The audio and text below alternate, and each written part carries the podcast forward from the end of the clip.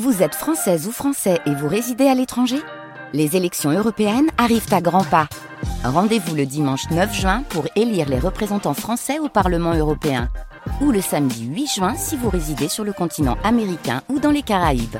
Bon vote Ouf d'avoir choisi France Bleu Occitanie, il est 9h.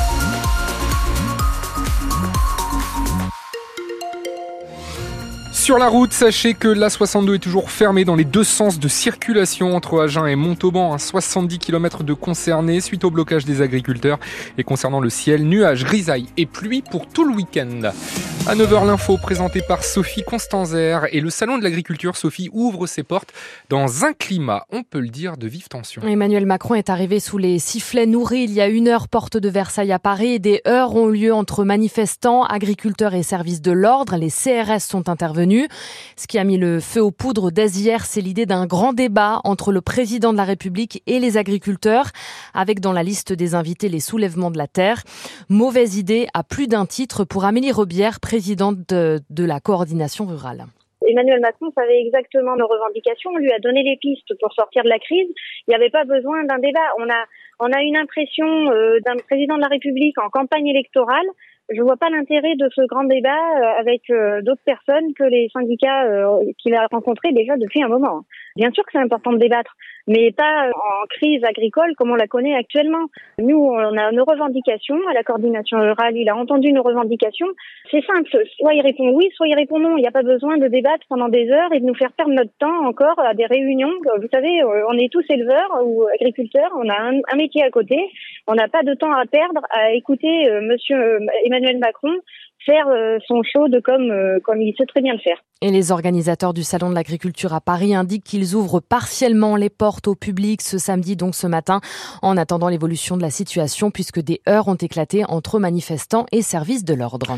Il y a deux ans, jour pour jour, débutait la guerre en Ukraine. Avec l'entrée dans le pays de l'armée russe le 24 février 2022, en France, plus de 13 000 élèves ukrainiens ont intégré le système scolaire dans les mois qui ont suivi le début de la guerre. Près de 700 dans les établissements de l'Académie de Toulouse, Toulouse jumelée à la capitale Kiev qui a accueilli aussi plusieurs dizaines d'étudiants comme à l'université Paul Sabatier. Deux ans après le début de la guerre, la plupart sont restés, tentent de s'intégrer, mais certains sont repartis en Ukraine, comme nous l'explique Fabrice Gamboa, enseignant-chercheur en mathématiques.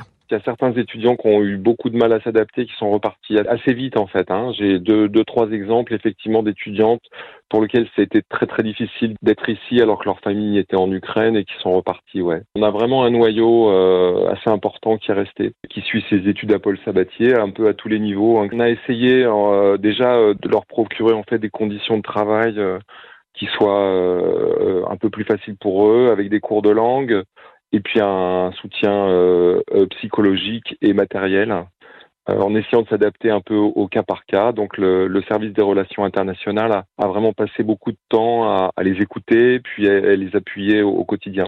Ils sont assez discrets, très solidaires entre eux, c'est-à-dire qu'il y, a une, vraie communauté qui s'est créée avec des, échanges et de l'entraide. Et deux ans jour pour jour après le début de l'invasion russe en Ukraine, un rassemblement est prévu dans une heure devant la statue du poète Taras Shevchenko à Compenska-Farelli à Toulouse. Toulouse jumelée à Kiev, on le rappelle, et la façade du Capitole sera illuminée aux couleurs de l'Ukraine en signe de solidarité ce soir. La Cour d'assises spéciale de Paris a prononcé hier soir des peines allant jusqu'à quatre ans d'emprisonnement au procès des attentats de Trèbes et Carcassonne, qui avaient fait euh, quatre morts et 15 blessés en mars 2018. Sur les cinq accusés jugés par la Cour pour association de malfaiteurs terroristes. Quatre ont été acquittés. Seule la petite amie de l'assaillant, tuée, on le rappelle, lors de l'assaut du GIGN, seule cette jeune femme a été reconnue coupable de cette infraction et condamnée à quatre ans de prison ferme, la peine la plus lourde prononcée. Les sapeurs-pompiers de Haute-Garonne mobilisés peu après minuit pour un accident sur l'autoroute à hauteur de Colomiers. Le conducteur d'une moto qui a fait une chute a été gravement blessé. L'homme de 35 ans a été évacué en urgence absolue. Lui est soupçonné d'avoir incendié volontairement plusieurs véhicules de nuit dans les rues de Toulouse depuis le début de la semaine. Un homme de 32 ans a été interpellé la nuit dernière en train d'arroser un véhicule avec de l'essence et il a été placé en garde à vue. Une semaine après l'énorme incendie de l'usine de batterie à Vivier dans l'Aveyron, le ramassage des débris se poursuit. La préfecture conseille toujours aux personnes fragiles d'éviter les activités physiques à l'extérieur.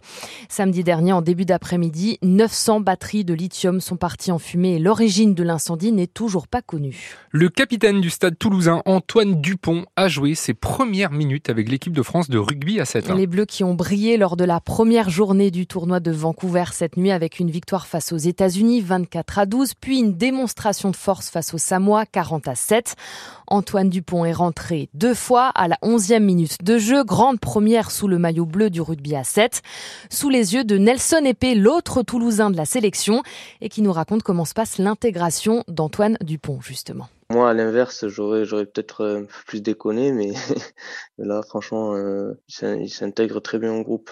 Et si c'est un ovni à 15, il n'y a aucun problème qu'il se mette euh, au service du 7 et qui montre tout ce qu'il est capable de faire. Et au-delà de l'image, sa notoriété, tout ça, avec l'expérience qu'il a, euh, avoir participé à une Coupe du Monde, plus tous ces matchs euh, à haut niveau qu'il a, euh, ça va nous, nous amener aussi une forme d'exigence et de rigueur. Le tournoi de Vancouver qui se poursuit jusqu'à dimanche pour Antoine Dupont, Nelson Épée et les autres joueurs de l'équipe de France de rugby à 7. En Pro D2 de rugby, carton plein pour Colomiers. Le club recevait Biarritz, avant-dernier du championnat pour la 21e journée et les Columérins n'ont fait qu'une bouchée des Basques. Large victoire hier 51 à 14 qui permet à Colomiers d'être sixième au classement provisoire. Mauvaise opération en revanche pour Montauban dans la course au maintien. L'USM s'est incliné hier à Rouen. La lanterne rouge de la Pro D2 score final 29 à 10.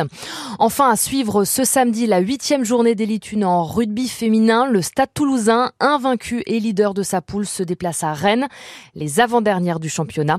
Coup d'envoi de la rencontre à 17h. La météo, c'est du gris pour ce samedi. Effectivement, Sophie, nuages, grisailles, des pluies aussi assez marquées pour démarrer le week-end. C'est ce que nous dit en tout cas Météo France. Et Météo France qui nous dit aussi que le temps sera partiellement nuageux, ce qui veut dire qu'on aura le droit quand même à quelques rayons de soleil normalement à partir de 11h et toute l'après-midi. Un petit peu de vent, secteur ouest pour nous accompagner en ce 24 février, 40-50 km par heure. Et un mercure donc avec 5, 6, 7 degrés euh, ce matin, 8 au meilleur de la matinée, 10 cette après-midi. Demain, attention, ce sera encore pire qu'aujourd'hui. Hein. Du gris, beaucoup d'averses aux alentours de, 7-8 heures, donc vraiment des, grosses gouttes jusqu'aux alentours de 14 heures. Petite accalmie ensuite, puis retour des averses en fin d'après-midi. Pour les températures, comptez 7 degrés au meilleur de la matinée demain et 9 pour l'après-midi. Côté trafic, vous le savez, on le dit hein, depuis 7 heures ce matin, la 62 est toujours fermée dans les deux sens de circulation entre Agen et Montauban, suite donc au blocage des agriculteurs. C'est la seule chose que je peux vous dire sur euh, les perturbations donc sur la route, n'hésitez pas à nous appeler si vous avez quelque chose à nous signaler. 9h07. France Bleu Occitanie à votre service. À votre service. Amaury Olivier. Il est notre jardinier fétiche, Guillaume Adam, que vous retrouvez tous les samedis à partir de 9h. Vous souhaite un bon week-end, il va le faire dans un instant. Et il vous attend donc pour toutes vos questions, plantes, fleurs, arbustes, 05 34 43 31 31. Bonjour Guillaume Adam. Bonjour Amaury, bonjour à tous. Est-ce qu'on peut jardiner alors là en ce moment? Ah, là, ce week-end, euh, entre le vent, la pluie, la fraîcheur, on va, on va plutôt rester à l'intérieur. on va plutôt rester à l'intérieur, mais on peut quand même vous poser des questions. Ah bah oui, et puis il y, a aussi des plantes euh, et on peut jardiner à l'intérieur. Évidemment. 05 43 34 43 31 31 05 34 43 31 31 vos questions jardin jusqu'à 10h sur France Bleu Occitanie. 05 34 43 31 31 votre service. Donc Guillaume, comme vous venez de le dire, on peut s'occuper à l'intérieur, mais tiens, avec le mois de mars qui va arriver, moi j'avais lu qu'on peut par exemple planter l'ail, les échalotes, les oignons. C'est vrai, c'est pas vrai? Oui, alors bien sûr, effectivement, on peut, euh, dans, ces périodes-là, il y a beaucoup de choses à faire au jardin. Euh, alors planter de, de l'ail, des échalotes, tous ces petits bulbes. Euh, attention quand la terre est, très humide, hein, parce qu'ils peuvent être très facilement attaqués par, les, champignons, par la pourriture. Donc il vaut mieux faire ça plutôt en terre relativement sèche, et puis un petit peu plus chaude aussi pour que ça puisse germer assez facilement. Mais c'est vrai qu'on est dans cette période-là. Il faut juste s'adapter un peu aux conditions météorologiques du moment. Mmh grande saison des SMI commence. Euh, quand on n'a aucune expérience dans ce domaine, qu'est-ce qu'il faut savoir, euh, Guillaume? Alors, il faut savoir d'abord quoi semer, en fait. Hein. Ah la, première chose, la première chose, voilà, tout ne se sème pas au printemps, hein, euh, parce que euh, le cycle de vie euh, des plantes, en fonction des, des, des, variétés, des espèces, sont totalement différents ces cycles de vie. Donc, d'abord, on va s'assurer d'avoir, de semer les plantes qui correspondent bien et dont le développement, parce que faire germer une, une, une graine, en fait, c'est pas si compliqué que ça. et je répète toujours, il faut avoir les trois éléments principaux qui sont la lumière, alors la lumière du jour, hein, euh, la température, une bonne température relativement chaude et de l'humidité. Avec ça, on peut faire semer à peu près, on peut faire germer pardon, à peu près tout ce que l'on veut à n'importe quel moment de l'année. Mhm. La seule différence, c'est qu'après les plantes, lorsqu'elles se développent, euh, et puis lorsqu'on va leur demander soit de produire pour avoir, euh, pour récolter des fruits, hein, bon, ce qu'on appelle les légumes, mais, ça sera des fruits, je pense notamment aux tomates, courgettes, poivrons, piments, aubergines. là où alors de la fleur, là il faudra quand même